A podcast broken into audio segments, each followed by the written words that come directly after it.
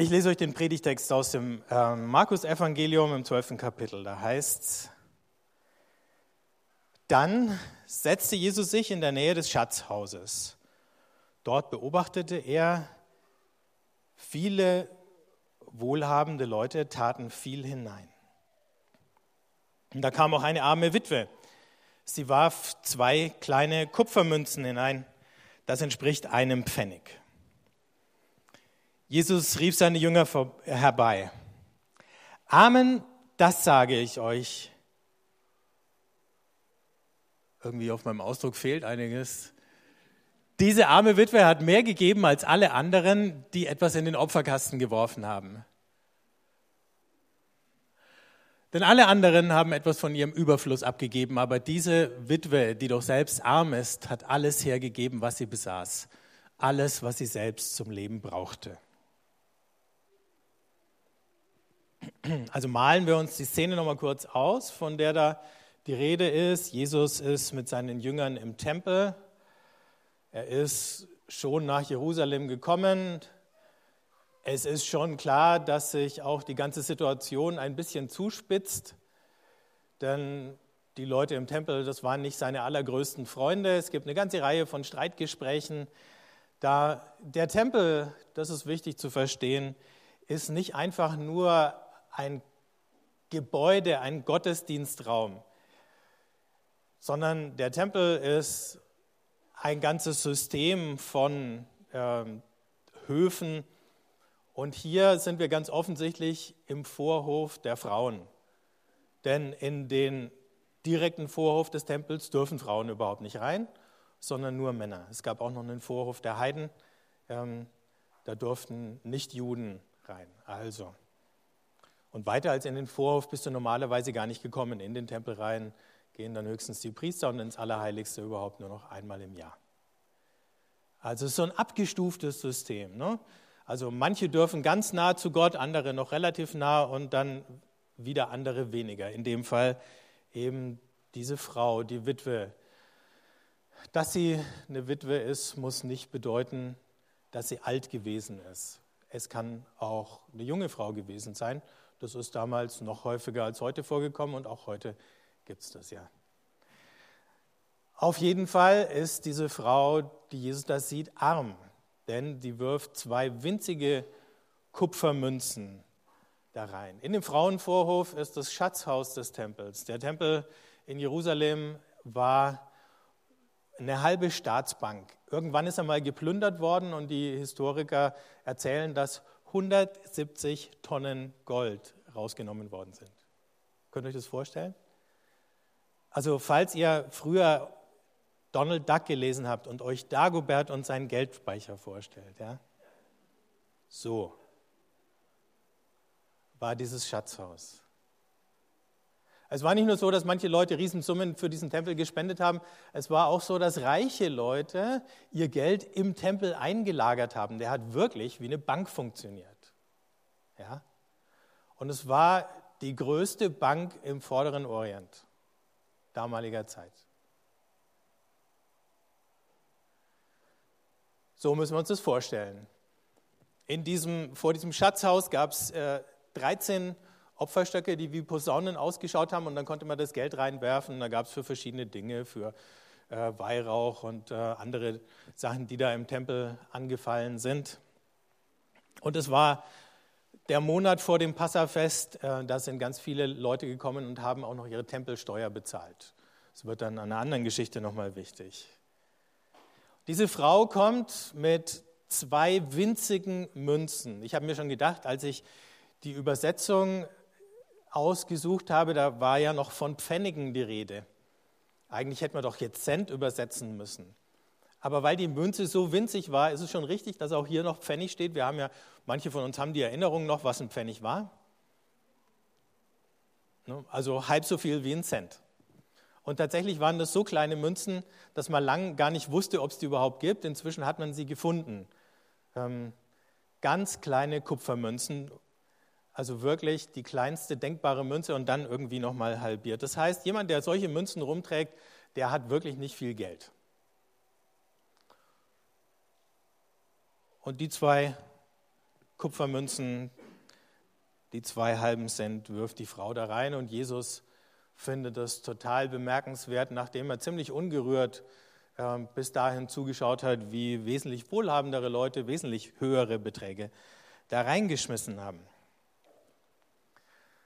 Bis dahin ähm, nichts Neues, könnte man sagen. Das ewig gleiche Lied. Die Welt hat sich seither nicht verändert. Arme Menschen sind in der Lage, erstaunlich großzügig zu geben und zu teilen, und Reiche sind oft genug von ihrem Geld so besessen, dass ihnen das nicht gelingt. Das wissen wir auch heute. Frauen und Männer gehen unterschiedlich mit Geld um. Männer neigen dazu, eher dazu, Geld zu verschwenden und Frauen neigen eher dazu, Geld auszugeben, zum Beispiel für die Bildung von ihren Kindern. Vor kurzem ist eine Untersuchung der Weltbank erschienen über arme Leute und was passiert, wenn der Staat armen Leuten Geld gibt. Und man hat festgestellt, wenn der Staat armen Familien Geld gibt, dann sinkt interessanterweise der Konsum von Alkohol und Tabak. Bisher hat man mal, oder viele haben vermutet, wenn du den armen Leuten Geld gibst, dann schmeißen sie es nur für irgendwas Sinnloses raus. Ne? Ähm, wenn du die Sozialhilfe zum Beispiel erhöhst, es gibt ja keine mehr, oder Hartz IV, ALG II, äh, ne, das wird dann nur verschwendet. Aber die Studie hat ergeben, und zwar an verschiedenen Orten der Welt, gib den Leuten Geld und plötzlich haben die die Hoffnung, dass sie das Geld sinnvoll investieren können. Und dann investieren sie es zum Beispiel eben in die Bildung von ihren Kindern. Und dann sparen sie auch noch an Alkohol und Zigaretten und geben weniger dafür aus, als sie es normalerweise täten, wenn sie sagen würden, wir kommen sowieso als Familie nie auf einen grünen Zweig. Es ist hoffnungslos. Gib ihnen ein bisschen Geld, gib ihnen Hoffnung. Und wir sehen das hier bei der armen Witwe. Die hat heute mal ein paar Münzen in der Tasche und sofort wirft sie sie da in den Opferstock. Ich kann mir vorstellen, dass Jesus es trotzdem mit gemischten Gefühlen gesehen hat, weil er weiß, wie stinkreich die Tempelpriester sind, die an dieser Bank sich dumm und dusselig verdient haben. Für die war es ein gutes Geschäft. Hier im Tempel treffen sich arm und reich. Insofern vielleicht nichts Neues, außer dass wir heute wahrscheinlich die Reichen etwas seltener in den Kirchen sehen als die Armen. Vor ein paar Jahren bin ich mal jemanden besuchen gegangen und irgendwie kam dann unser Gespräch auf Geld. Und, äh, und da habe ich dann plötzlich gemerkt, äh, das war, wie soll ich sagen, ein bisschen ein geiziger Bruder. Also das hat er natürlich nicht so gesagt. Äh, das war jemand, der hat gut verdient und äh, ohne dass ich das angesprochen hätte, hat er dann plötzlich eben angefangen zu sagen, ja, mit dem Geld und mit dem Spenden, ähm, man muss sein Geld doch zusammenhalten, hat er gesagt.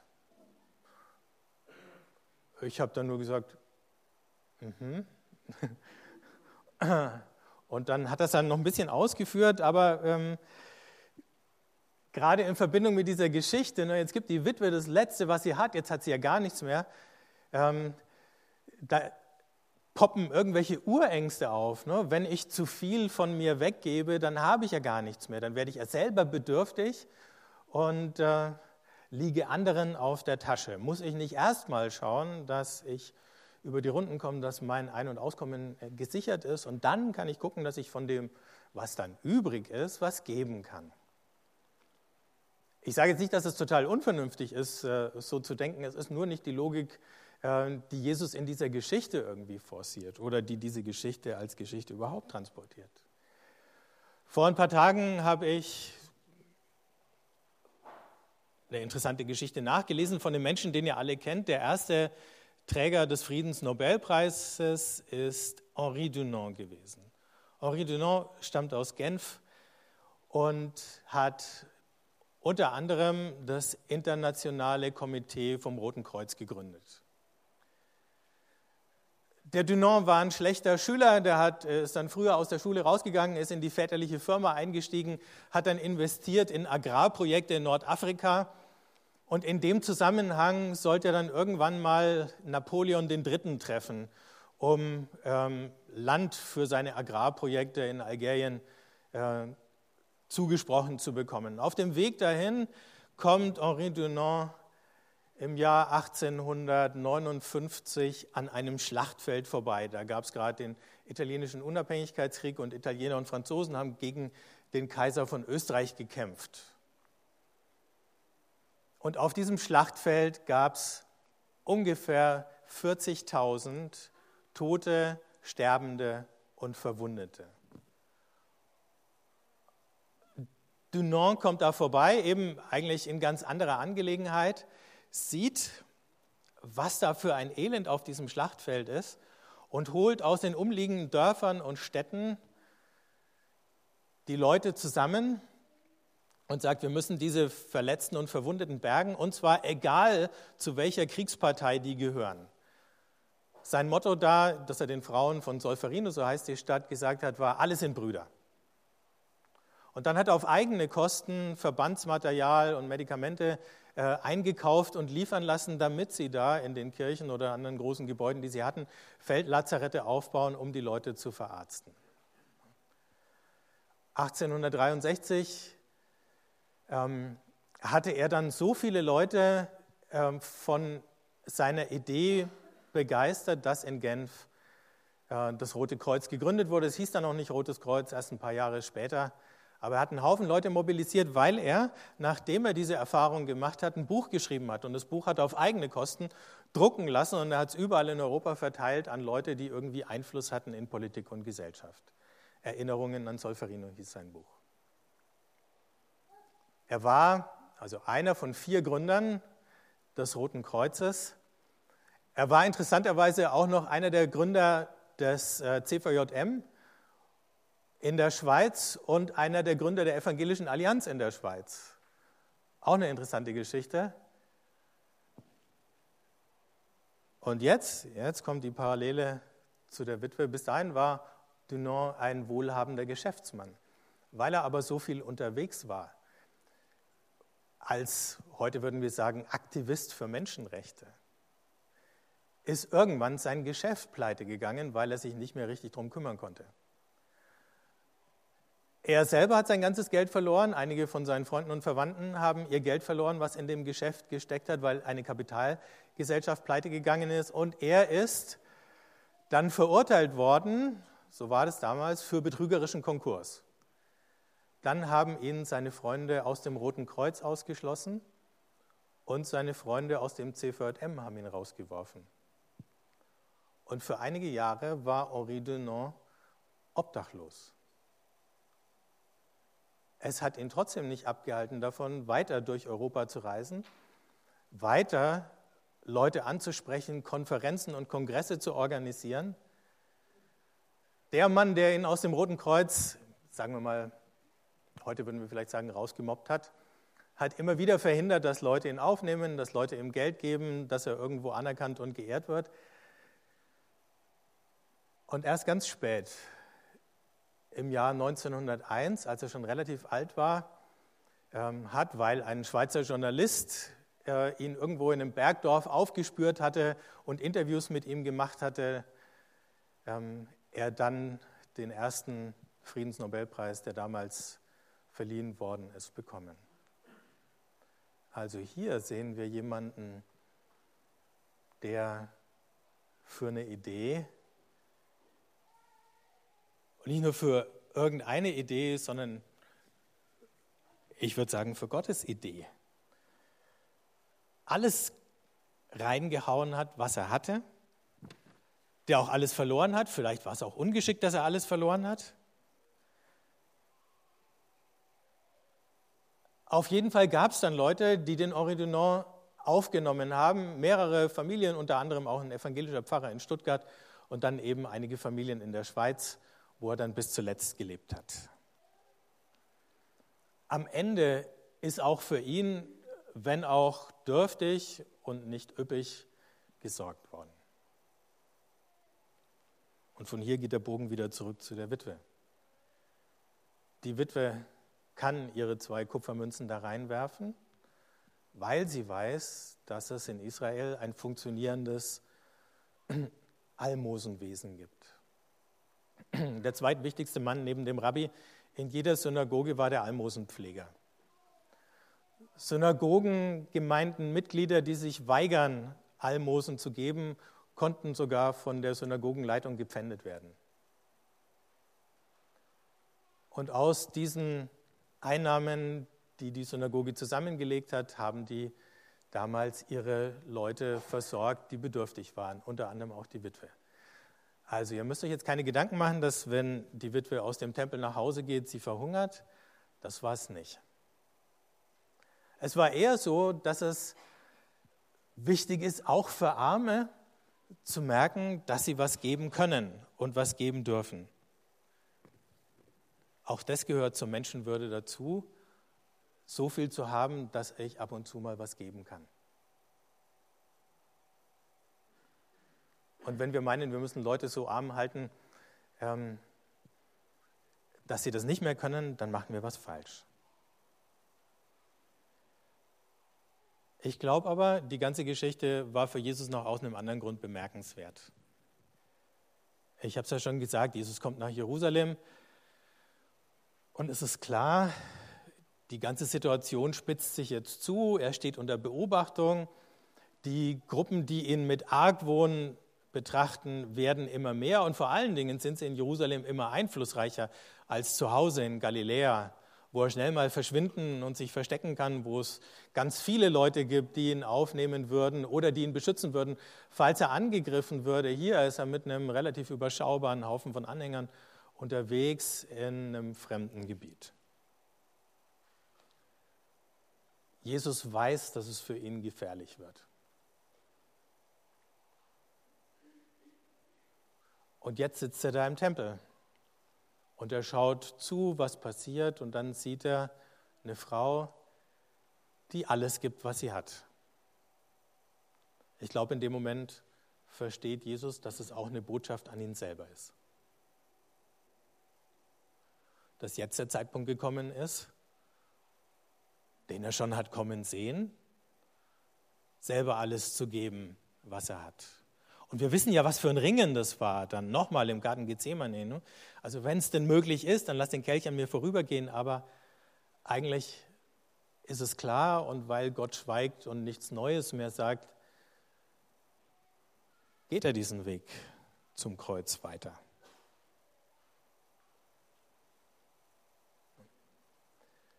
Und wenn wir darüber nachdenken, wie Jesus sich selber opfert.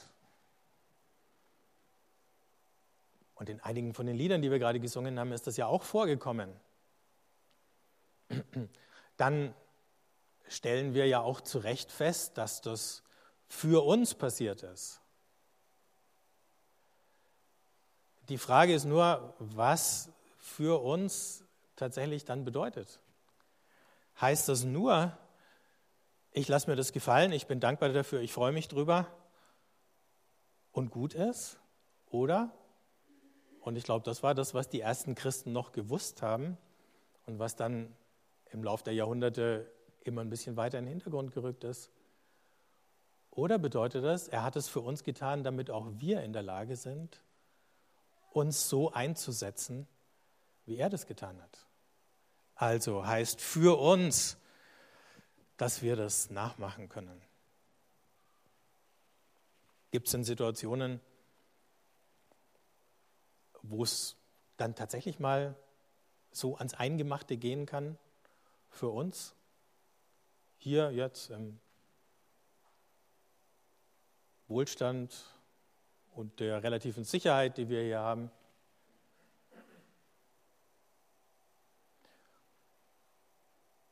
Die gibt es und die werden vielleicht noch wahrscheinlicher.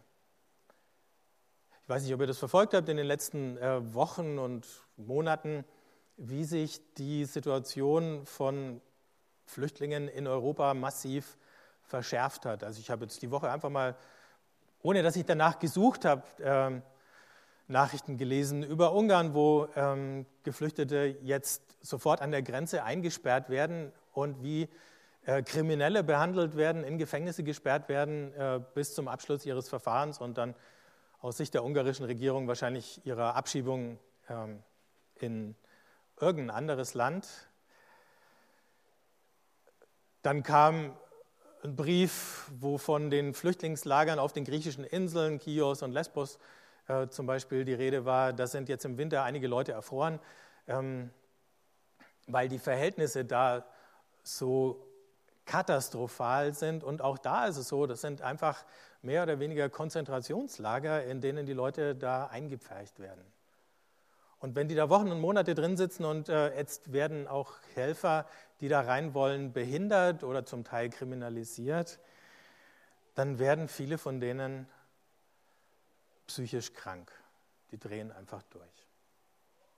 Und das Letzte, das habe ich erst vorgestern gelesen, ähm,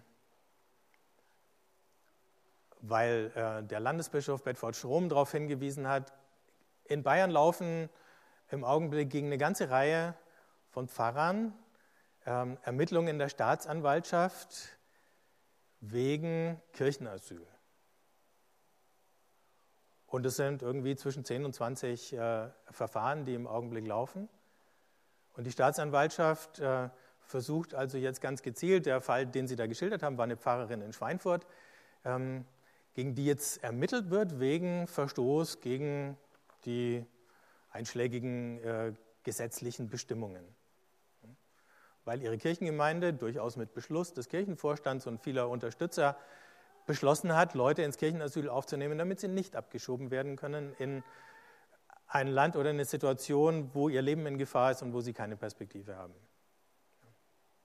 Aber der Druck steigt. Das heißt, das ist so ein Ding, wenn du dich da engagierst, kann dir ganz schnell mindestens eine Geld, möglicherweise sogar eine Gefängnisstrafe drohen. Jetzt war der Bischof so nett, wenigstens den Druck von seinen Pfarrern zu nehmen, denn als Kirchenbeamter, wenn du äh, rechtskräftig verurteilt wirst, dann äh, zieht das ja alle möglichen äh, Schwierigkeiten dienstrechtlicher Seite nach, dich. Da müssen, nach sich, da müssen sich jetzt keine Sorgen machen. Aber merkt ihr, ähm, wie schnell das gehen kann?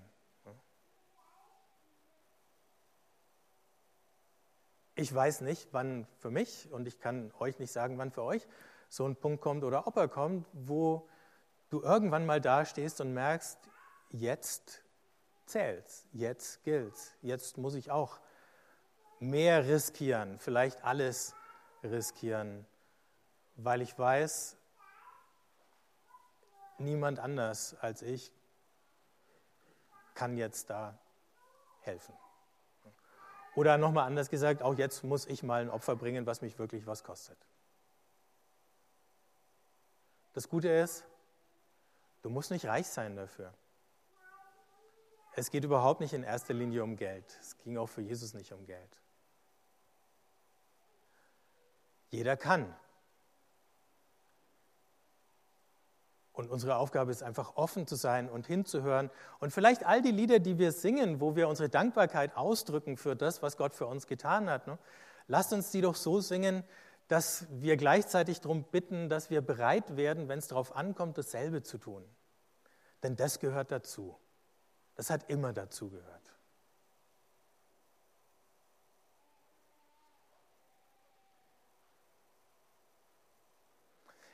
Ich würde es gerne mit einem Gebet schließen und euch einladen, wenn ihr wollt, äh, nochmal aufzustehen dazu.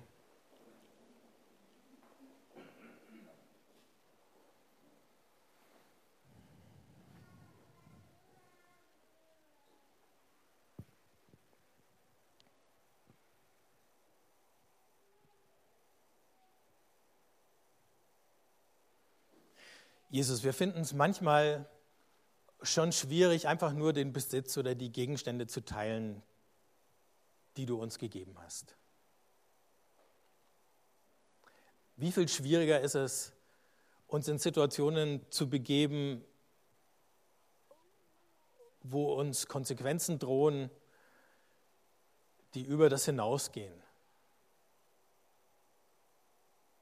Aber wir sehen, dass du das getan hast. Wir sehen, dass andere bereit sind, das zu tun. Und ich bitte dich, dass du unsere Dankbarkeit in Mut verwandelst. Den Mut, dann auch selber, wenn es darauf ankommt und wenn der Zeitpunkt gekommen ist, zu sagen, jetzt gebe ich alles, was ich geben kann.